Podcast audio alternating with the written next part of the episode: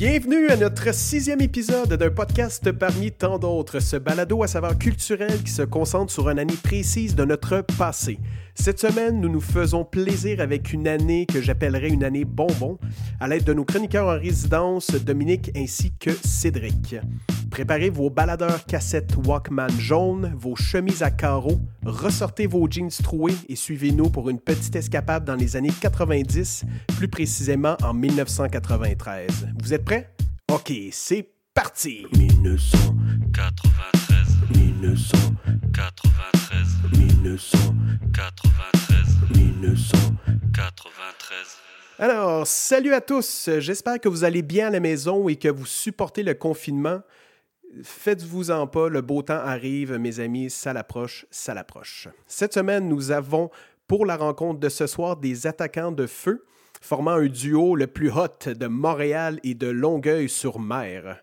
Pour débuter, l'ailier gauche sortant d'une grosse grippe, euh, comme et qu'on aime appeler pardon, le dictionnaire ambulant ou le sosie à temps partiel de Tom Cruise, portant le numéro 15, Dominique Gonneau. Comment tu, comment tu vas, Dom? Ben, ça va super bien. Je suis content de faire un podcast avec euh, Ced, toi puis Max. Ben oui, malheureusement, c'est ça pour les auditeurs. En fait, on a eu un petit problème avec Max, euh, qui était supposé être notre nouveau chroniqueur euh, pour ce soir. Ce n'est que partie remise parce que malheureusement, on a eu des problèmes, donc euh, il ne peut pas faire partie du podcast, mais ce n'est que partie remise, comme je disais. Donc, j'espère qu'il va bien se porter. Et sinon, toi, tu, te portes bien, Dom? Oui, oui, à l'horizon. Oui, oui, oui, oui. Ah, il y avait Anthony à l'horizon, mais finalement, non. Oui, ça va super bien. écoute, de feu de feu, de feu. Ah, je vais m'excuser, la semaine passée, j'ai fait quelques bons gags sur ma COVID-19, mais c'est quand même très grave, cette maladie-là. Je me suis trouvé niaiseux par après. J'ai fait comme Ah, c'est drôle, mais en même temps, tu sais. Ben, moi aussi, quand, je vais être franc, quand je l'ai réécouté, ça m'a fait un peu grincer des dents. J'ai dit Mon Dieu, on, se rend là, on commence à être trash un peu. Ben non, mais, j'ai réfléchi à ça. Ben oui. Voilà, alors euh, toute ma solidarité avec euh, les travailleurs, travailleuses de la santé, les personnes infectées ou des proches, euh, et voilà. Absolument. Continuez votre beau travail. On a besoin de vous. Vous êtes nos anges. Continuons avec le joueur de centre portant le numéro 10 qu'on surnomme soit Teddy ou Seth the Red, directement de Long Beach, Montérégie. Cédric Blain, comment tu vas? Ça va super bien, toi? Ouais, ça va bien, merci. Euh, tu supportes toujours la COVID, tout va bien? Euh, ouais, ça va. J'ai euh, hâte, euh, c'est ça, qu'il fasse un peu plus soleil, qu'il fasse chaud, qu'on puisse aller se promener dehors. Ben absolument. Puis il y a des jours plus heureux dans certains endroits au Québec, donc tant mieux. À Gatineau, ils ont commencé même à faire des spectacles ici et là, donc lentement mais sûrement. Hein. On va continuer à espérer pour que ce soit de plus beaux jours bientôt.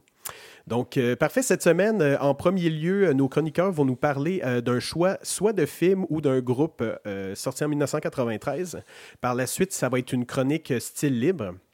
Et nous allons terminer par le classique Historico Quiz.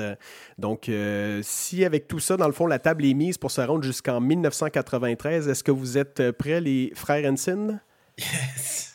Les Brothers. Yes! OK, on part ça. Pour bien prendre la vibe de cette année-là, débutons avec le top 5 des éphémérides. Le top 5 des éphémérides de 1993. Alors, nous avons euh, au numéro 5, en fait, euh, le 29 janvier 1993, euh, la première du film Agaguk, qui, avec un budget de plus de 32 millions de dollars, est le plus coûteux à ce jour de l'histoire du cinéma québécois. Donc 32 millions retournés en 1993, ça fait beaucoup d'argent pour un film. Le numéro 4, le 6 mai, Claude Ryan dépose un projet de loi 86 qui autorise l'affichage commercial bilingue, bilinguise euh, l'appareil de l'État dans ses relations avec les citoyens, renforce l'enseignement de l'anglais dans les écoles francophones et abolit la commission de la protection de la langue française. Et oui, vous avez très bien entendu. Euh, malgré la controverse, euh, la loi sera adoptée le 9 juin. En numéro 3, nous avons le 17 octobre, les colocs remportent le Félix du groupe et de révélation de l'année lors du gala de la disque. Marie-Carmen et Richard Séguin, quant à eux, sont les interprètes de l'année. Nous allons ensuite euh, au numéro 2. Jean Allaire euh, annonce la création de l'Action démocratique du Québec. J'ai rien d'autre à dire. Et en numéro 1, le 9 juin, euh, grande, date, bien sûr, les Canadiens de Montréal remportent la Coupe Stanley face aux Kings de Los Angeles. Et comme en 86, bien sûr, une émeute se produit dans le centre-ville de Montréal et une partie de la rue Sainte-Catherine est livrée au, pillage. Les dégâts sont évalués à 10 millions. Euh, donc voilà ce qui termine les éphémérides de 1993. Alors, on débute euh, euh, avec la première chronique, en fait. nous débutons le bal avec Dominique. Donc, Dom, de quoi tu vas nous parler cette semaine? Ben écoute, on va commencer par le cinéma. Euh, Bien sûr. Bon, parfait. Écoute, euh, des grands films cette année-là, notamment La liste de Schindler. euh, j'en avais, euh, j'avais, j'a- j'avais pensé à ça et puis je me suis dit, ah, pourquoi pas quelque chose de plus, de plus léger. Et puis mon choix s'est arrêté sur Robin des Bois, Héros en collant. Euh, un film Oui. merveilleux de Mel Brooks. Euh, je sais pas si vous en rappelez un peu. Je vais faire une chronique un petit peu moins. euh, oui, oui. un petit peu moins scientifique cette semaine, un petit peu moins euh, bon, dans le détail du cinéma. Je me suis dit que ce serait plus cosy de, tomber tant qu'à être sur cette année-là sur un film complètement fantastique. Moi, il fait vraiment partie, en fait, dans les années 90, il y a quand même ce courant de, musi- de musique, mon Dieu, de, de comédie-là. Les frères Zucker qui ont fait euh, Les Agents fait la farce, la télésérie Les Agents fait la farce. Bon, c'est les années aussi de. les belles années de Wayne's World. Bon, c'est une décennie où il y a. je sais pas, il y, a, beaucoup de grandes comédies qui, euh, notamment L'Agent fait la farce, qui m'ont comme attiré très jeune. Et puis, euh, ben, c'est ça, je trouvais que Robin des Bois et Ron de Mel Brooks, c'était un super bon choix. Euh, bon, rapidement, c'est une parodie de, qui surfait un peu sur la, la, la- la popularité du film sorti un deux ans auparavant avec Kevin Costner. Oui. Et puis, euh, c'est un film assez chaleureux. Je- il y a quand même des, des très très bons gags. Euh, je, je parlais plus un peu plus de ça aujourd'hui. Est-ce que vous vous rappelez, euh, à un moment donné, moi j'écoutais la version en français en VHS. Et puis, à un moment donné, il y a- il y, a un tueur à série qui veut tuer Robin Sebois, un tueur à gage. Puis là, il tire une flèche d'arbalète. Il rentre, il arrive pas rentrer dedans. Puis là, clin d'œil, qui était son, euh, son valet aveugle, l'attrape d'un coup. Puis il dit, tout le monde dit Oh, clin d'œil, comment tu as réussi à faire ça? Il dit Qu'on est, qu'on est aveugle, on a de bonnes oreilles. Bravo, clin d'œil Qui a dit ça? Puis ce, ce, ce gag-là me fait mourir de rire. Et puis euh, tout le monde un petit peu. Vous l'avez, vous l'avez vu, toute la gang? Ouais, oui, je l'ai vu. Ça fait, ça fait- ça fait un petit moment, par contre, mais oui, oui, absolument. Euh, Ouais, tout le monde il y a a des comme- très bons blagues. Genre des films qui passent à TQS, là, euh, deux heures l'après-midi, euh, le week-end. Oui, euh, TQS Ah ouais, on est rendu là. À l'époque, voyons. en 93, ça devait être ça. Ah, ok. Ah, ben oui, c'est vrai, hein. Ben oui, je pensais que, je pensais que tu parlais aujourd'hui. J'étais comme, Ah. Seigneur, la, la télévision, c'est vraiment quelque chose que c'est un médium qui euh, disparaît de plus en plus. hein. Et, euh, euh, ben c'est ça. Donc, euh, je sais pas si vous aviez une scène favorite là, dans ce film-là. Euh, mon Dieu, tu nous prends un peu de cours, mais. un peu euh, euh, au mon Dieu. mais attends, euh, Hey, c'est beau, hein, quand je, pré- quand je m'en fais pas d'envoler, vous avez l'air fin. Attends, on va, on, on va voir, puis dans cinq minutes, on te répond. Euh, non, non, non, mais je pense qu'en général, je pense que toutes les drogues sont, euh, toutes les blagues sont quand même relativement drôles. là, mais toi, Dom, vas-y, vu que t'es préparé, là, on t'écoute. Petite merde. Euh, non, mais, euh, non, mais c'est ça. Donc, c'est une parodie de Mel Brooks. C'est, vraiment un, euh, un réalisateur que je trouve sympathique. Euh, il, joue dans, le film notamment un rabbin qui fait le, rabbin Toc, qui est l'espèce de- l'alter ego juif de, de, de- frère Toc. Puis, euh, non, c'était sympathique. Il a fait aussi, Mel Brooks, un film avec Leslie Nielsen qui a été vraiment, vraiment bardassé, je trouve. Que, euh, non, non, c'est pas. Oui, ben, Spa- oui, il a fait Spaceball, mais je pense pas que, euh, que Liam Neeson. Mel Gibson? Liam Neeson euh, est, sur, euh, est, est dedans. Mais en fait, c'est Dracula mort et bien heureux. Je sais pas si ça, vous avez vu ça. non, ça, j'ai pas vu, non. Ced? Je pense pas non plus. là. Je, je suis en, train de- je suis en train de checker ça. Dracula. Vous avez vu. Non, c'est vraiment très, très, très, très bon. Le podcast Puis, va durer euh, 4 heures en passant, donc là, soyez, euh, soyez patients. Donc oui, Dom, continue. Euh, ben, c'est tout. Je pensais que vous l'aviez vu plus que ça. Je me suis dit, ah, ça va être cosy comme. Euh... c'est mon film de 1993. Mais non, non, non, mais c'est vrai que c'est un peu dans le style d'humour, comme tu disais, justement, tu sais, de Spaceball, puis euh, tu sais, il y a pas de, de Police Academy. On dirait qu'il y a eu pas mal de- de- d'humour un peu. euh, Ouais. je trouve que ça fait plus Police Academy que, que les autres, là, mais style d'humour de. de- Humour facile un peu, là. euh, aussi, comment il s'appelait aussi avec le vieil acteur, là, le- avec les cheveux blancs. euh, C'est ça, laissez Celui dans Back to the Future? Ouais, je pense que c'est ça. Qui, euh, J'ai vu un film de ça il y a pas longtemps à la télé, puis c'est vrai que c'est- des fois c'est tellement con. que- À TQS ou. euh? bon, ben, admettons, Dom, si on continue sur. on est habitué d'avoir une, longue histoire hein, sur les films. Non, mais c'est- euh, non, mais c'est ça, c'est tout. C'est short, short, short. C'est tout. Non, C'est mais un héros en c'est, bas euh, culotte. En Mais fait, juste euh, regarder une vidéo de deux minutes de la blague de tout à l'heure, c'est ça. Ben non, mais. mais sinon, c'est un- sur, euh, sur, c'est euh, sur coup de 5, cœur, mais Dom. c'est- Ben non, mais écoute, là, rapidement, là, je vais vous en donner pour votre argent. Alors, euh, non, mais vite, vite, vite, en rafale, parce que 93, ça vaut quand même la peine qu'on euh, on, on rattrape un peu sa chronique et puis que euh, Oussama aille faire un petit peu de montage. Euh, et puis, euh, il faut noter notamment des, des films comme L'Enragé. Hein? Euh, Ah bon oui, ça, je m'en souviens. Ça, Dom, tu veux-tu en reparler? Écoute, on recommence avec l'enragé. Let's go. Moi, je m'en souviens, ça commence dans un gros trafic. Le gars, il a chaud, il a chaud, puis là, t'entends de plus en plus les. Je pense que c'est l'horloge hein, que t'entends de plus en plus. Ah, Il y a une mouche, ouais, je l'ai vu tout à l'heure. Puis euh, ce qui m'a bien fait rire, c'est que le bruit de la mouche, c'était vraiment tu sais, euh, quelqu'un qui l'a fait au bruitage. là. C'était vraiment un drôle de bruit de mouche. là. Mais, euh, mais ouais, c'est ça, la scène est bien. Là, tu parles dans l'enragé ou dans le. Ouais, ouais, dans l'enragé. ouais, au début. Ah, pour vrai? Oh mon dieu, j'avais jamais entendu ça.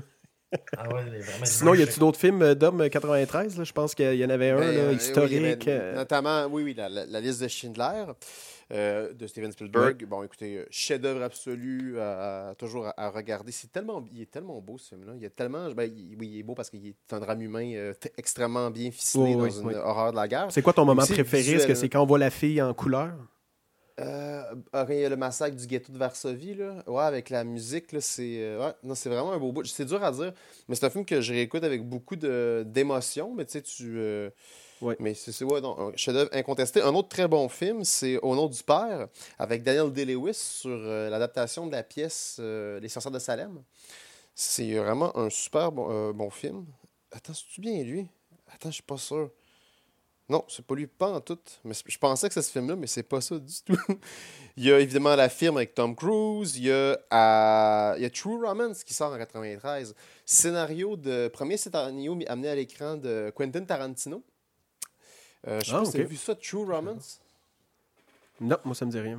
C'est un super bon film. Je vous le recommande fortement. C'est le premier scénar- scénario adapté euh, euh, ben, de, de l'ami de l'ami Quentin. Euh, Il y a Gary Oldman notamment dedans. Euh, sinon, sinon, 93, euh, excusez-moi, là, j'ai en train de remonter dans ma tête mon Wikipédia. Et euh,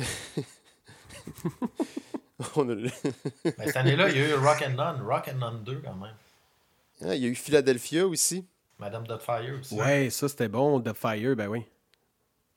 Donc, c'est vraiment une. Dans le fond, Dom, tu es en train de me dire que c'était une année riche en bons films, autant des, Ben, des t'as eu, blockbusters euh, que des films. t'as eu euh, mon ami Willy. Ah, ben oui. Ça, c'est Ben oui. le meilleur, ça.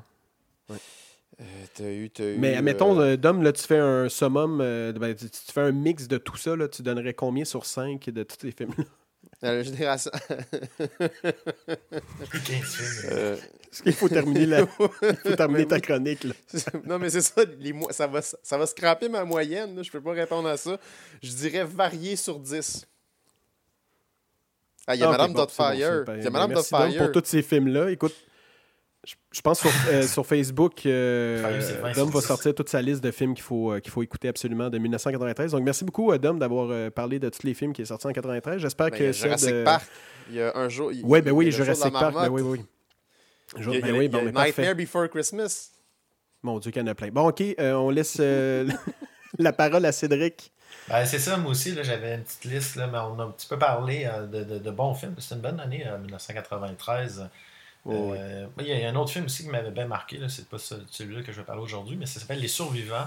Je me souviens de, souvenez de ça, c'est basé sur une histoire vraie d'un avion, Oui. un vol d'avion qui s'est écrasé euh, quelque part dans les montagnes. Oui, puis il mange les fesses. Il se mange les fesses. Ouais, c'est ça. Je l'avais écouté au primaire. C'était quand même spécial, ça. Je m'en souviens, au primaire, on l'avait écouté. Ouais. Ça m'avait bien marqué ce film-là. Euh, Days and Confused aussi, je pense qu'on en a parlé tout à l'heure. Mais moi, je vais vous parler du film euh, Gilbert Grape. What's Eating Gilbert Grape en anglais. C'est un film américain euh, réalisé par euh, Lasse Hallström, qui a aussi fait le film Chocolat avec euh, Juliette Binoche et aussi euh, Johnny Depp, qui, Johnny Depp, qui joue aussi dans le film de- que je vais vous parler. C'est basé sur le roman de Peter Edge sorti en 1980. Ben, le film est sorti en 1993. Euh, avec les acteurs principaux, on a c'est quand même des grosses pointures là, qui n'étaient pas encore trop connus à l'époque, mais il y avait Johnny Depp qui joue le personnage de Gilbert Grape, Juliette Lewis qui joue euh, le rôle de Becky et surtout Leonardo DiCaprio qui joue euh, Arnie Grape. En fait, Johnny Depp et Leonardo DiCaprio ont été acclamés par la critique pour ce film-là. Je, ben, je- pense que vous avez déjà vu le film. Je suis sûr que G, c'est sûr que tu as vu le film. Le, le- lequel exactement? Le Chocolat ou le, le- le- le film euh, Le d'avion film que les fesses? Lequel? Le, le film euh, Gilbert Grape. Euh, Ok, ok, même pas. Euh, non, non, non, non, Gilbert Grape, non, ça me dit rien. Non? Toi, Dom?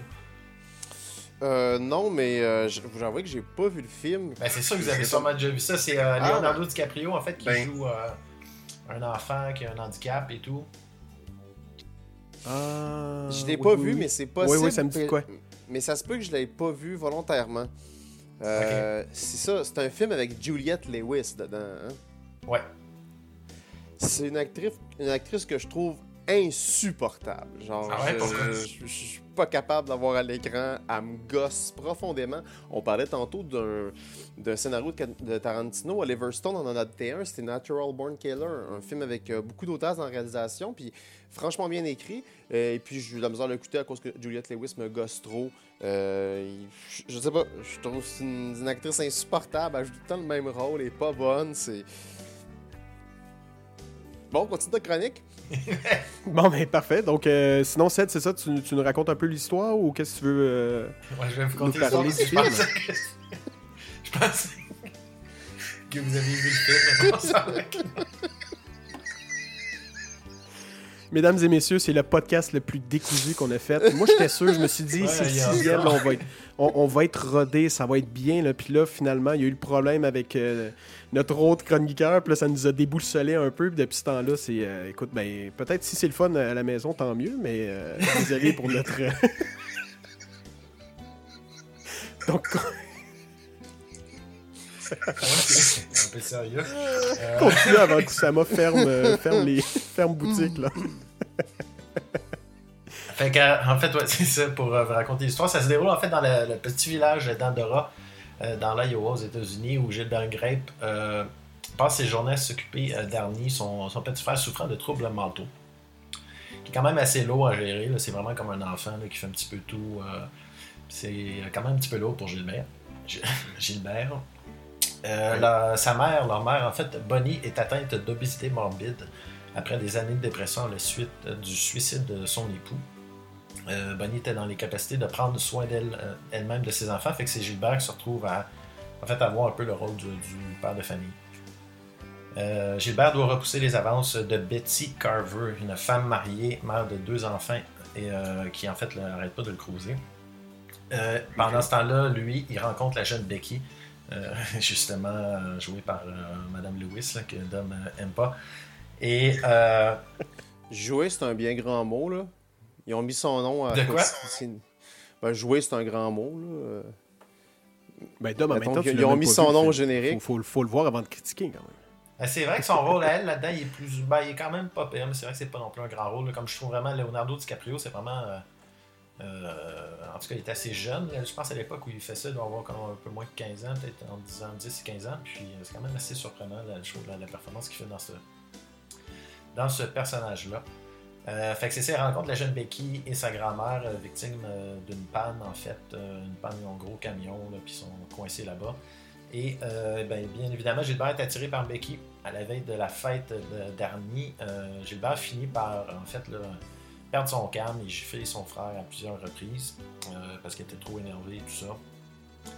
Et euh, après ça, bon, Bonnie, euh, leur mère, décide de, grimper les escaliers. C'est la, madame qui, qui souffre d'obésité morbide. Après la fête là, de- du, dernier, elle décide de- d'aller en fait monter les escaliers pour se rendre jusqu'à sa, sa chambre, quelque chose qu'elle n'a jamais fait en fait. Ça faisait 7 ans qu'elle était restée chez elle et qu'elle n'était jamais sortie de chez elle en fait. Oh mon Sauf dieu, une on fois dans le film. flash de ça. Moi, je suis à peu près sûr, Ouais, que tu ouais, as ouais. vu le film, là, mais euh, en tout cas. Je me suis sûrement endormi dessus, comme d'habitude. Puis euh, finalement, elle meurt dans, le, dans, dans, dans son lit, en fait. Euh, comme vous pouvez voir, c'est pas très très Jojo comme film. Euh, C'était quand même une ambiance assez lourde. Euh, ben, c'est ça, c'est à nouveau des problèmes mentaux, l'obésité de la mère qui, qui, euh, qui, en fait sort plus de chez elle parce qu'elle est en dépression. Euh, le, frère qui s'occupe de son petit frère, puis c'est beaucoup de pression, tout ça. Euh, mais je trouve quand même que bon, ça finit bien un peu à la fin. là. C'est sûr que c'est un peu quétaine. Ils finissent par se revoir. Tout va bien. C'est ça. Mais c'est un film touchant qui, moi, à quelques reprises, m'a laissé verser quelques larmes. Fait que c'est ça. Moi, j'ai une belle performance, surtout Leonardo DiCaprio. Je donne un 7.6 sur 10. 7.6 sur 10, c'est bon Ouais. ça. Mais euh, merci infiniment pour euh, votre revue euh, d'une dizaine de films sortis en 1993. Merci beaucoup, les gars. Et nous sommes maintenant rendus à la chronique euh, Style libre où je laisse euh, les chroniqueurs parler d'un sujet euh, qu'ils ont librement choisi. Donc, on lance le bal euh, avec Dominique. Quel sujet tu vas nous parler? Écoute, Juliette Lewis, là, aussi, là, dans. dans cette joke. Euh, oui, ben. Elle était pas si drôle. Bon, euh, euh, do- donc, euh, ouais, moi, en fait, je voulais parler d'un phénomène assez, assez intéressant. C'est dans les années 90. En 90, bon, il y a eu justement plusieurs événements. là, bon, euh, avec euh, les groupes sectaires. Il y a eu au Québec euh, la secte, euh, le Temple solaire, la secte du Temple solaire. Il y avait eu, il y a Ouais. eu aussi, non, mais il y a aussi des groupes d'extrême droite, des gens radicalisés comme Timothy McVie en 94, l'année d'après, qui va faire son attentat, qui va faire plus- plusieurs morts. Et puis, bon, je voulais parler un peu de l'atmosphère sociale de cette chose-là aux États-Unis, cette espèce de d'isolationnisme de certains groupes ou individus, notamment très, très à droite. Et puis, euh, à travers tout ça, euh, je me suis dit, un bel exemple de, de- cette espèce de...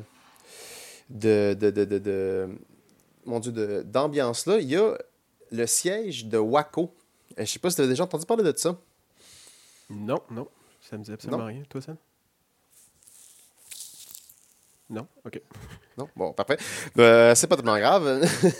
Alors, euh, David Kocher, euh, qui est euh, un Koresh. Kocher. Je me suis dit, faut pas que je dise, faut pas que je l'inverse. Euh, c'est David Koresh, qui est un leader de secte. Oui, c'est ça. Avec un, un groupe qui dans, dans, dans une, dans, dans une espèce de communauté, là, une grande maison commune qu'il avait bâtie. Et puis, il était leader de, de- de la secte des Davidiens, un groupe religieux. Mais en fait, il y a eu en, en 93, dans le mois de, la fin de février, euh, un mandat de la part du FBI, que le FBI a réussi à avoir pour possession d'armes illégales. Et puis, ils ont assiégé la commune. Ça a duré 51 jours. Et puis, euh, il y a eu 82 morts, dont euh, David Koresh, le leader. Et puis, c'est devenu un, un espèce de. Mon Dieu, de, de, de- symbole. Il y a eu une commission d'enquête deux ans après de symbole cette ambiance américaine-là. Et puis, et puis en fait, euh, l'affaire avec ça, c'est que euh, je lisais cette semaine des, articles sur la pensée survivaliste aux États-Unis, cette espèce de, groupe plus à droite-là qui, qui s'isole beaucoup. Et puis, euh, je voyais le, je voyais un peu que, le, mouvement survivaliste, puis qui est très très proche des groupes armés d'extrême droite aux États-Unis, ça vient surtout avec la, la guerre froide. Et puis, on voit déjà euh, ce genre de, de, de, soit de sectes religieuses-là ou de, de, groupes euh, de, redneck, disons-le, euh, sur les terres, s'organiser souvent. Il y a eu des attentats, comme on, le voit. Puis il y a cette espèce de climat social-là qui est un peu présent euh, dans chaque pays, mais les États-Unis, c'est vraiment un bassin particulier. Et puis, euh, c'est ça, je, je trouve ça intéressant, cette mouvance-là, parce que je trouvais en fait que, la pensée survivaliste, c'est vraiment euh, une pensée libérale zombie. C'est-à-dire, c'est des gens qui se basent sur les mêmes, euh, un peu, réflexes euh, que mon, mon, mon voisin va donner mon pire ennemi. c'est une espèce de réflexe réactionnaire comme ça. Je, trouve, je, trouvais, je regardais ça, puis je trouvais ça quand même assez intéressant, parce que c'était un thermomètre que ça donnait. Et puis, euh, voilà, ça, présentement, on, on a vu avec euh, la prise du Capitole ce, genre de. Les rejetons, les émules, en fait, de ce genre de, de mouvement-là, des années 70-80, dans notre cas 90, et puis cette espèce de violence sociale qui produit ces situations-là. Parce que, exemple, le, le truc de, de Waco, là, il y a. Eu notamment Bill Clinton, là, genre, qui, euh, qui était président américain à cette époque-là, qui avait dit que c'était euh, ça avait été vraiment mal géré par la part du FBI et tout et tout. Puis euh, c'est ça, ça, ça démontrait cette espèce de violence-là. Euh, puis il y a une espèce d'accélération de ça, dans le sens où ce qu'on vit aujourd'hui, ça vient quand même des années 80-90, de ce genre de rapport-là entre des groupes isolationnistes, survivalistes, et puis, et puis la police, le FBI. Et puis je trouvais ça quand même euh, aujourd'hui comme les émules de ça. Puis avant ça, il y, avait, il y a, il y a eu des années 70, notamment une espèce de climat social avec beaucoup de tueurs en série. Et puis, je sais pas, je trouve que c'était un, un truc sur lequel je vais me pencher parce que j'aimerais que ça grossit à la loupe justement euh, cet ensemble de, de disproportions euh, du, euh, du meurtre et puis de l'affrontement avec l'État par Mais rapport est-ce que tu, est-ce que tu vois une différence Est-ce que tu vois une différence dans le temps justement qu'il y avait peut-être pas nécessairement euh, le président qui qui légitime- euh, légitimisait un peu le- le- les actions parce qu'on dirait que j'ai l'impression moi personnellement qu'avant il n'y avait pas nécessairement un président qui tu sais, la, la prise du Ben, Capitole, c'est- si c'était pas ouais, de ouais, Trump, mais- il n'y en aurait sûrement pas eu. Alors, c'est une forme de légitimisation. Puis de plus en plus, tu vois aussi que ça donne à la droite, à l'extrême droite, aussi ailleurs des États-Unis, de plus en plus d'écho en disant Hey, là, c'est pas, on n'est pas juste des, des, des qui, qui sont dans un coin. Il y a de plus en plus des gens, des élus qui croient à ça. tu sais. Est-ce que tu trouves qu'il y a une différence? Slash, admettons, Bill Clinton, qu'est-ce qui s'est passé? Slash euh, Trump euh, actuellement, ou en janvier, là, quand ça s'est passé? Mais, mais je pense que ben, c'est sûr, qu'il ne faut pas comme trop les voir à travers la lorgnette de notre, notre décennie. Là, euh, Moi, je pense qu'en fait, les gens qui ont pris le Capitole ou qui ont fait lire Trump la dernière fois, puis qui n'ont pas disparu non plus, tu sais, c'est- c'est. Euh, des gens qui sont des émules de ça. hein. Et, euh, Mhm. et en fait, en, fait est-ce qu'il y en avait plus avant, ça que tu disais? Ben, moi, je pense que ce, ce- peuple-là, ça, ça, se- mettons aux États-Unis, mais d'ailleurs dans le monde, à cause des situations, des crises sociales, économiques, environnementales, ben, ce peuple-là se forme, tu sais, puis je trouve que euh, ben, en fait, là, c'est ça, là, comme il y, il y avait, là, je pense, il y avait vraiment énormément d'armes, là, les Davidiens, puis le, le FBI a répondu par en envoyant des tanks. Il y a une télésérie sur Waco, justement, j'avais recommencé, tu m'en parlais tantôt, euh, Cèdre, elle est vraiment quand même très bonne, là, euh, C'est pas présenté où, ça? Le- le- La série que tu parles? Euh, je ne sais plus. C'est HBO? Ouais, mais c'est genre comme 7-8 épisodes d'une heure et demie. C'est une saison. Euh, puis c'est ça, c'est comme autour, bon, de, des, des, coulisses, là, entre les gens du groupe religieux puis euh, le FBI. Euh, mais ouais, non, c'est vraiment très dur à dire, mais en tout cas, on- j'ai l'impression que c'est une société de... C'est une société tellement... Je sais pas. Je... C'est vraiment trop dur à dire. Vraiment, vraiment. Parce qu'en fait, là, aujourd'hui, il y y, en a encore beaucoup. Il n'y en a jamais eu autant depuis longtemps des, euh, des groupes d'extrême droite violents puis dangereux, tu sais. Mais moi, je pense qu'il y a un momentum, puis c'est les momentum, mais ça se développe sur euh, longtemps, puis ça fait longtemps qu'il y a... il y a- ah ben oui, ben écoutez, sur les, les groupes, c'est pas les groupes sectaires comme Waco, euh, mais euh, il y a, euh, il y a un- une, bonne, euh, un bon- une bonne série là aussi, c'est Pepe the Frog. C'est un- pas une série, c'est un documentaire. C'est sur. le- ça, ça, fait- ça suit l'histoire de, de l'artiste qui est un gars bien, bien cool, bien peace. Puis comment l'extrême droite des États-Unis, via des trucs comme 4chan et, et compagnie, ils ont, ils ont récupéré une, une grenouille euh, de bande dessinée. Puis ils en ont fait un symbole raciste d'extrême droite. Puis euh, il y a un documentaire là-dessus qui suit l'artiste, l'artiste puis comment il s'est battu contre ça. Puis c'est vraiment bien, c'est, c'est sur le Pepe the Frog. Mais euh, ce que je veux dire, c'est que ces gens, ce genre de groupuscule-là, ce genre de tueurs en série, ce genre de groupe d'extrême droite aussi, comme euh, bon, les, certains euh, Men on the Land libertariens là, aux États-Unis. Euh, les Proud ben, Boys. bah oui, ben c'est ça, c'est le, le terreau, puis avant eux, il y avait d'autres choses, c'est le terreau dans lequel a germé euh, les, les réalités avec les groupes, ben, des, groupes comme, que- des groupes comme ça. là. Aujourd'hui, comment que je le vois, c'est qu'il y a pas il y a de plus en plus de gens. C'est juste que moi, j'ai l'impression, puis ça, souvent, je les affilié à ça. C'est un peu le mononcle raciste du sous-sol. Avant, il restait dans le sous-sol, alors que là, avec Internet, c'est que ça te laisse tellement. Le mononcle peut être partout sur la planète, puis ça, c'est là que tu sens qu'il y a une différence, puis il y a une- de plus en plus, c'est légitimité un peu. Donc, on dirait que c'est- ces gens-là qui restaient dans le sous-sol, maintenant, ils peuvent être entendus partout dans le monde. C'est ça que ça donne. Ça donne des émules un peu partout dans le monde. Puis même aussi au Québec, avec euh, euh, Radio X, des trucs comme ça. De plus en plus, la chaîne qui font qu'il y a des gens qui écoutent ça, puis ils se disent, ben ils se croient dans leurs mensonges, puis tout ça. Puis de plus en plus, ils sont de moins en moins récupérables, ces gens-là. Parce qu'ils sont de plus en plus. euh, je sais pas, c'est cette impression-là que j'ai, euh, tu avec Internet et tout. Donc oui, c'est bien de, de pouvoir s'exprimer puis dire tout sur Internet, mais ça donne aussi ce mauvais côté-là, tu que- c'est sûr que si C'est- t'as quelqu'un pour allumer le feu un peu, tu sais, euh, ça va des Ah fois. ben oui, euh, ben oui, totalement, ben oui, ben oui. Ben oui, c'est tu la première personne qui représente la première puissance au monde dit quasiment euh, Proud Boys, let's go, euh, faites, tu faites quasiment qu'est-ce que vous voulez ou quand même, c'est extrêmement grave qu'est-ce qui, euh, qu'est-ce qui a été dit alors que Clinton, euh, je pense pas qu'il était en... euh, en tout cas, je sais pas, c'est différents euh, contextes, là, mais je trouve quand même que c'est ça. Il y, a, quelque chose là-dedans qu'il faut... Je, je sais pas c'est qui qui doit commencer à, à répondre à ces gens-là, mais moi, ce que, ce que je ressens dans ce truc-là, c'est comme avec Trump, c'est comme avec tous ces gens-là, c'est comme un, un cousin un peu qui, qui écoutez-moi, j'ai le droit de dire tout ce que je veux, mais toi, dès que tu me parles, je t'envoie chier, je t'écoute pas, mais toi, tu es obligé de m'écouter. Mon. Donc, c'est ce feeling-là que j'ai un peu, puis je me dis à un moment donné, mais il faut, faut que quelqu'un les arrête parce que ça devient comme Trump. C'est je veux tout, mais je, je veux rien écouter. Donc, ça, ça, ça, ça se fait pas dans une société qui est juste et équitable. Mais euh, c'est ça. Donc, euh, Dom, sinon, euh, pour clore euh, le, le sujet, qu'est-ce que. Hey, pendant, un, pendant un instant, j'ai pensé que tu allais me dire sur 10. J'étais comme quoi, Waco? Ouais, non, non, c'est. Code de couleur, euh, non, c'est ça. Donc, Euh, ben non, merci, mais, euh, de nous avoir parlé ça, ou même que tu as d'autres choses à dire. Euh, ben non, non, non, non, non. euh, c'est- non, non, ouais, c'était. Non, non, partie c'est. de 10. ça, ça a dérivé sur l'extrême droite. mais euh, non, mais c'est ça. c'est, je, je trouvais le phénomène intéressant, puis ça, ça- ça démontre quand même dans quel monde on vit. Je, informez-vous de cette affaire-là. C'est, c'est plutôt intense. Exactement. Puis je lance la question est-ce qu'on doit euh, bannir les commentaires sur Facebook et autres plateformes? Je termine là-dessus.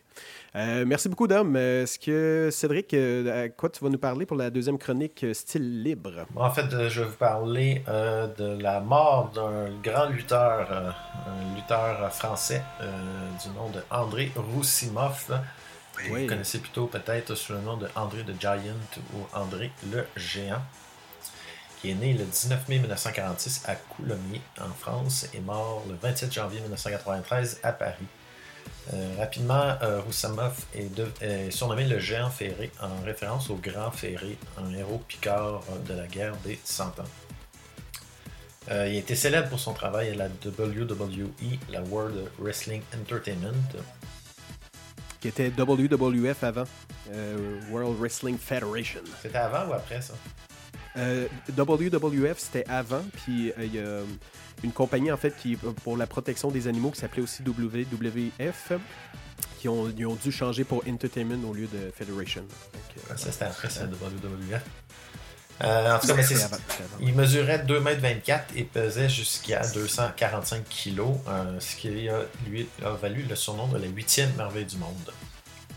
En fait, il était atteint de la maladie, euh, il faisait en fait de l'acromégalie, euh, qui explique en fait ses, ses proportions euh, surhumaines et qui le condamne à mourir quand même assez jeune. Euh, il se fait découvrir ça par un, Il- médecin euh, lorsqu'il est en voyage au Japon, puis il lui dit qu'à peu près, euh, il ne passera pas 40 ans en fait.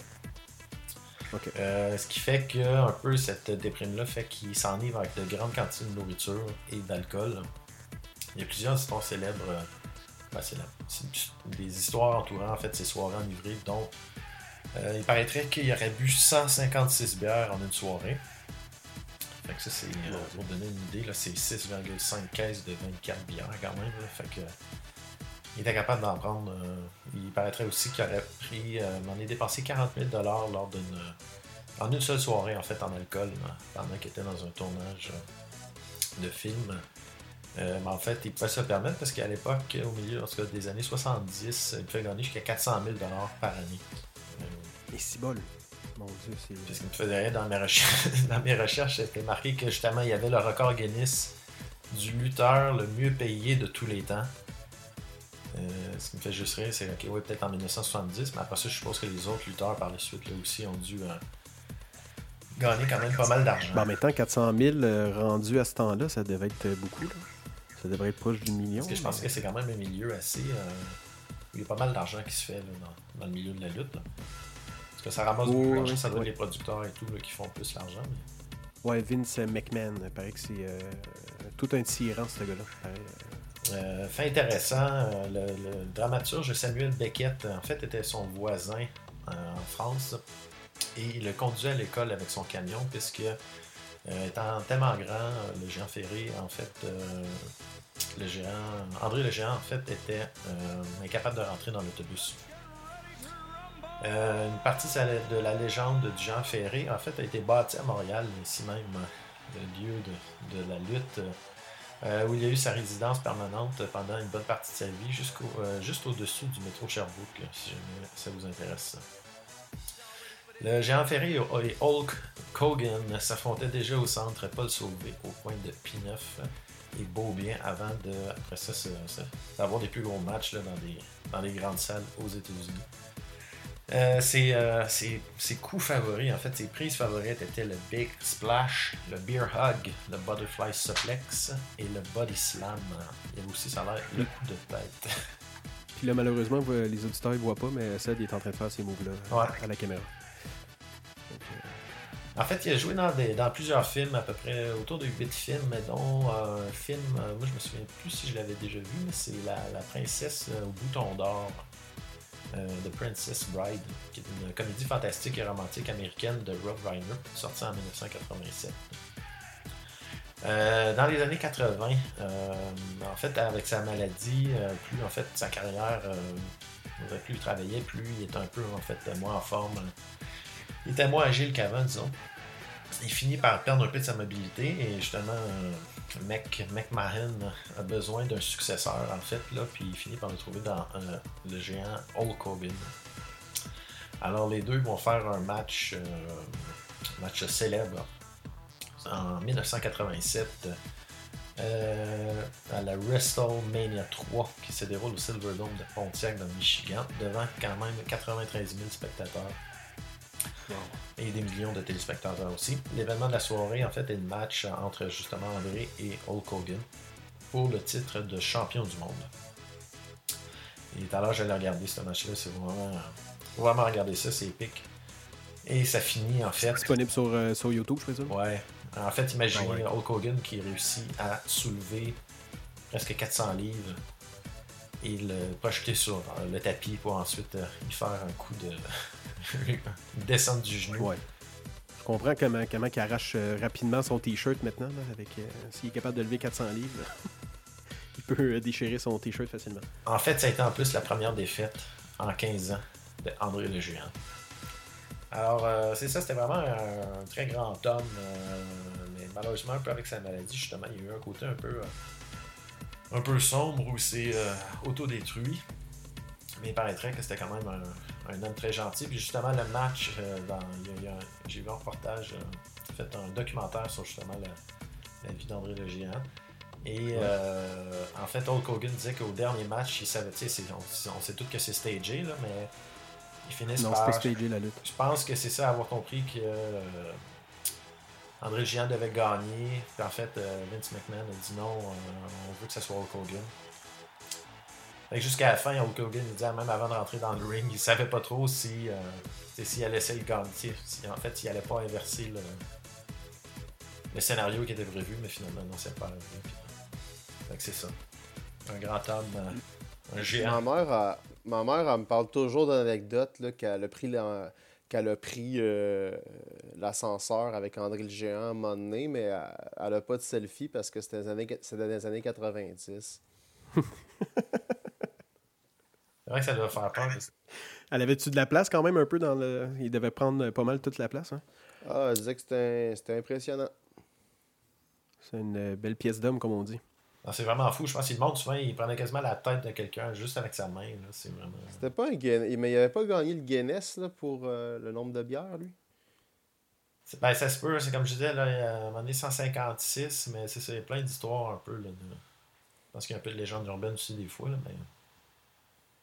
156 millions. Et Oussama vient nous envoyer le meilleur euh, GIF euh, sur notre. Euh, ben, je pense qu'on va l'envoyer pour tous les auditeurs et auditrices. C'est une photo d'Hulk Hogan qui finit jamais, comme si c'était une photo d'apparition de, la face d'Hulk Hogan. C'est extraordinaire pour vrai. On va vous l'envoyer sur Facebook, chers auditeurs et auditrices. Donc, c'est pas mal ce, qui, ce qui clôture la magnifique épopée du. voyons, de, de, de Monsieur Géant. Ouais, je pourrais finir en faisant le, le, signe du Triple X de Remember de, de la lutte. Mais, euh... Ouais, de Generation, euh, ouais, ouais, HHH. Euh, ouais, ouais, ouais. Sinon, vos lutteurs préférés, vous, c'était lesquels? Euh, mon Dieu, moi, c'était le clown. Tu te souviens, ça? Ah, tu avais toujours peur, en plus, du petit clown. Euh, ben, ça, parce qu'il y avait un nain, en fait, qui faisait le petit clown. Il, fait, il faisait peur aux, aux, aux lutteurs. Puis les autres étaient comme... ben, pas peur ici, qui couraient à, à travers. Et en année, ben, le, lutteur était un peu dans l'une, c'est après qu'il donnait des coups, mais effectivement, quand je le revois des fois euh, sur YouTube, euh, une fois ou dix ans que j'écoute ça, mais c'est vrai que ça faisait peur quand même. Euh, sinon, Undertaker, bien sûr. Là, donc, avec son avec ses yeux qui flippaient, oui. Ben, ouais, ben, ouais, absolument. Toi, Dom, ton, ton lutteur préféré? Moi, j'ai malheureusement pas une bonne culture de la lutte, mais c'est quelque chose que je trouve bien intéressant. Moi, c'est surtout The Wrestler de, de Aronofsky, que je trouve qu'il est un film super cool. Ouais, ouais, Sa lutte, c'est vraiment. En fait, c'est mon, mon film de lui préféré. Puis euh, c'est surtout à travers le cinéma que je connais la lutte, mais j'ai pas de. Tu sais, je suis pas ça, mais j'ai plein d'amis qui font ça. ça... C'est bien cool, j'ai vu quelques matchs. Bon, on, est, on ira écouter quand ça va retourner, euh, quand ça va euh, recommencer les matchs ben de catch dans le sous-sol à Hochelaga. C'est vraiment. C'est de quoi. Ouais, ben j'avais été au Bain Mathieu à un moment donné. C'était vraiment impressionnant. C'est, euh, Sinon, c'est, une cool ambiance, mais euh, c'est ça. Je ne connais pas ça, j'ai pas de culture de ça. Ouais. Bon, mais ben, merci infiniment, euh, les deux, pour, votre, pour vos chroniques style libre. Et maintenant, nous allons au segment musique. Alors, euh, l'année 1993 fut très chargée avec la sortie d'albums de plusieurs groupes ou musiciens, tels que New Order, euh, Depeche Mode dans la mode de New Wave. Sinon, dans le rap, il y avait Wu-Tang Clan, il y avait Cypress Hill, The Smashing Pumpkins aussi, un petit peu plus dans le rock, et j'en passe. Au niveau euh, québécois, en 1993, il y a eu l'album de rock voisine, Kathleen, ainsi que Laurent Jalbert, mais mon choix s'est arrêté sur un chanteur incontournable des années 90. Je parle ici de notre euh, cher Daniel Bélanger national, né en 1962 à Montréal. Ayant euh, écoulé près de 175 000 quand même exemplaires, euh, lui procurant un disque platine à son premier opus, il faut, euh, faut, le remarquer. Les Insomniaques s'amusent, qui est sorti en 1992 sous l'étiquette Audiogramme. L'album comprend plusieurs grandes chansons de ce compositeur telles que Ensorcelé, Opium et Sèche tes pleurs, que j'aime personnellement renommer Sèche tes fleurs. D'ailleurs, le vidéoclip de la chanson Opium réalisé par Lynn Charlebois a d'ailleurs euh, remporté euh, au gala de l'ADIS de 1992 le prix du vidéoclip de l'année. C'est donc en 1993 que M. Bélanger sort son single La folie, euh, La folie en quatre, une balade épurée aux saveurs mélancoliques qui a su conquérir le cœur de bon nombre de Québécois. Alors sans plus tarder, je vous présente M. Daniel Bélanger avec sa chanson La folie en quatre sous les ondes de Radio Longueuil. S'il fallait qu'un de ces quatre, mon âme se disperse. Bien avant qu'elle ne s'écarte du corps qui la berce. Qu'un de ces quatre qu'un de ces jours la folie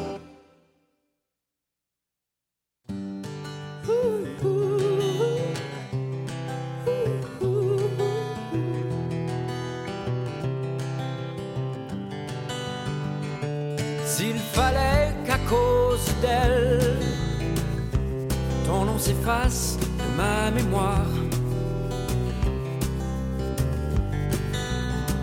Que si facilement ma cervelle se répète du matin au soir.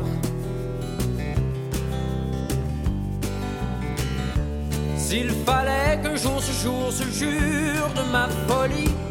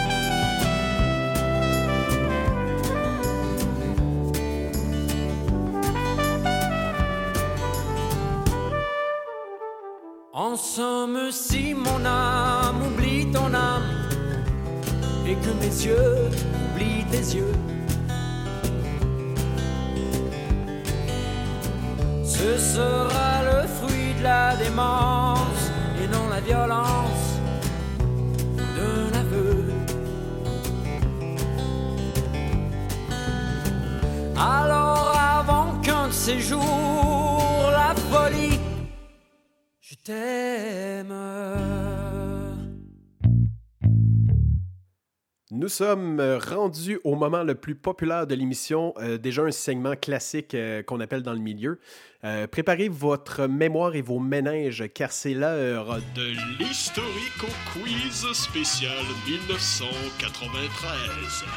Alors, alors, comme vous le savez, en fait, j'ai cinq questions pour vous portant sur des événements passés en 1993. Donc, chaque bonne réponse vous donne euh, 10 points. Donc, euh, je vous laisse euh, essayer vos buzzers. Euh, Dom, ça va être quoi? Ok, donc des chiclets, c'est ça? Ok, parfait. Puis Cédric, ça va être quoi? Ok, un singe, parfait. Parfait, donc on start ça. Question numéro 1 sur, le cinéma. Quel cinéaste est décédé, cinéaste pardon, est décédé en 1993 qui est né le 11 février 1909? Est-ce A. Claude Lelouch? B. John Singleton? Euh, C. Joseph Mankiewicz? Ou D. Jean Baudin? Oui, Cédric. Mankiewicz? Exactement, bravo Ced. 10 points pour toi. Euh, Joseph Léo euh, Malkiewicz, je crois, désolé de l'appellation, euh, est né le 11 février 1909 en Pennsylvanie et mort euh, le 5 février, le jour de ma fête, en 1993 euh, à New York. Euh, ce monsieur est un réalisateur, scénariste et producteur de cinéma américain, bien sûr. Il est le frère euh, d'Herman J. euh, Mankiewicz, scénariste des films majeurs comme Citizen Kane, bien sûr, de Orson Welles. Alors, euh, 10 points pour Ced, bravo. Euh, question numéro 2 dans le thème du sport. Euh, Quel sportif euh, catcheur de grande taille est décédé le 27 janvier 1993? Écoutez mes, choix de réponse. Nous avons A. André euh, Roussimov, dit André the Giant ou André le Géant. J'ai pas terminé les questions. B. King Kong Bundy. Nous avons C. Maurice Mad Dog Vachon ou D. Yokozuna. Oui, Dominique. André le géant. Eh oui, bravo, 10 points pour toi. Euh, effectivement, André Rous- euh, alias euh, André de, Giant, né le 19 mai 1946 euh, et mort le 27 janvier 93 à Paris. Unique Français à avoir été champion du monde de catch, il faut le, le- spécifier, a été une fois, une fois champion euh, du monde poids lourd de la WWF ainsi que une fois champion du monde par équipe de la WWF avec euh, Haku. Dans les années 80, il débute une rivalité avec Hulk Hogan, euh, dont Cédric en a parlé un petit peu tantôt, qui est considéré par beaucoup comme l'une euh, des plus importants euh, matchs euh, de catch de l'histoire. Il est le premier catcheur et l'unique Français à avoir euh, fait là qui- voyons, qui a participé pardon, au Sport Illustrated.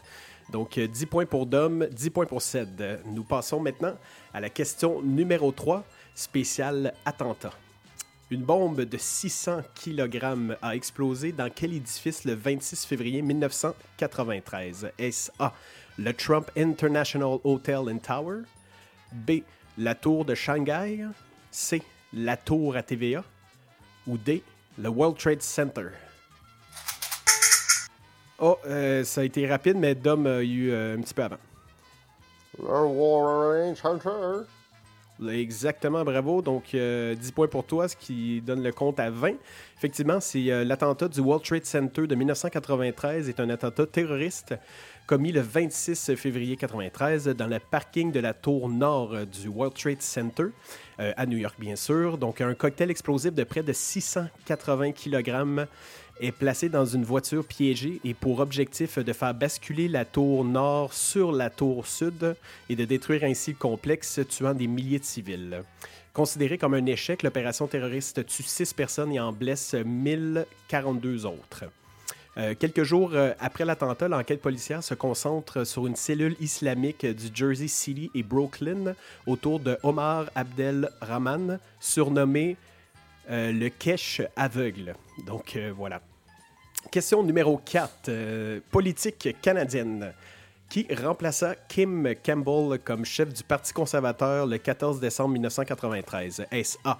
Tony Clement? B. Brian Mulroney? C. Jean Charest? Ou D. Jean Charru? Oui, Cédric? Mulroney? Non, mauvaise réponse. Droit de réponse Euh, à? Dom? Exactement. Jean Charest est nommé vice-premier ministre et ministre de l'Industrie, des Sciences et des Technologies dans le cabinet euh, éphémère de Campbell. Euh, suite euh, aux élections de 1993, les, les progressistes conservateurs sont complètement balayés du pouvoir. Seulement deux des 295 candidats du parti sont élus, dont Jean Charest, bien sûr, et Elsie Wayne. En tant qu'unique membre restant de ce qui devait être le dernier cabinet progressiste conservateur, Charest est nommé chef intérimaire du parti. Il est confirmé au poste en avril 1993. Et nous sommes maintenant rendus déjà à la dernière question, la question numéro 5, spéciale musique. Qui remporta euh, l'artiste féminine de l'année au gala de la disque de 1993? Est-ce A. Julie Masse? Est-ce B. Luce Dufaux? Euh, C. Est-ce Marie-Carmen? Ou D. Féline Dion? Oui, Cédric? Julie Masse? Non, mauvaise réponse. Droit de réplique à Dominique. Céline? Non plus. Un dernier choix pour euh, Cédric? Ah. Euh, L'autre, pas Joe Boca, mais la quatrième que t'as dit, je pense. C'était qui? Féline Dion? Non, euh, avant. Marie-Carmen? Ouais, Marie-Carmen. Bon, mais c'est parfait. Donc, euh, 10 points pour Ced. Et ça, c'était convaincu. Quand même. Ouais. C'était vraiment une réponse rajoute- sans équivoque. Effectivement. Effectivement, c'est Marie-Carmen qui lance Miel et Venin en 1992, qui a été réalisé par Jean-Pierre Isaac, qui s'est vendu quand même à 270 000 exemplaires au Québec, ce qui est un succès notoire. Il s'est euh, retrouvé au sommet des palmarès avec justement l'extrait L'Aigle Noir, une excellente chanson et reprise de la, de la chanteuse française Barbara. Euh, cette chanson se vend à 100 000 exemplaires en France. Donc, euh, voici ce qui termine le super historico quiz euh, spécial 1993. Est-ce que vous pouvez me rappeler des points? Je ne les ai pas notés. Je pense que c'est 3-2 pour Dom. 3-2 pour vrai, Dom? Bon, ce ben, quiz-là, euh, il s'en il était bon, hein? Ben oui, merci, merci. Donc, c'est euh, Dominique qui a gagné. Donc, euh, je t'envoie une tasse euh, un jour, peut-être. là. On verra euh, quand. Donc. ah là là. Donc, euh, voici ce qui met fin euh, à l'historico quiz. Et oui, c'est déjà la fin de ce sixième épisode d'un podcast parmi tant d'autres, spécial 1993. Je remercie mes fidèles chroniqueurs. Merci Dom et merci euh, Cédric, euh, toujours fidèle au poste. Euh, donc voilà, comme vous savez, notre émission est disponible maintenant sur, sur le net, donc sur baladoquebec.ca, sur Spotify, Apple Podcasts et SoundCloud. Et prenez un court moment justement sur baladoquebec.ca pour nous donner un 5 étoiles. Euh, on vous remercie d'avance. D'ici la prochaine épisode du podcast, prenez soin de vous et de vos proches. Les plus beaux jours arrivent, mes amis, je vous le promets. Sur ces belles paroles, votre animateur JC vous dit à la prochaine.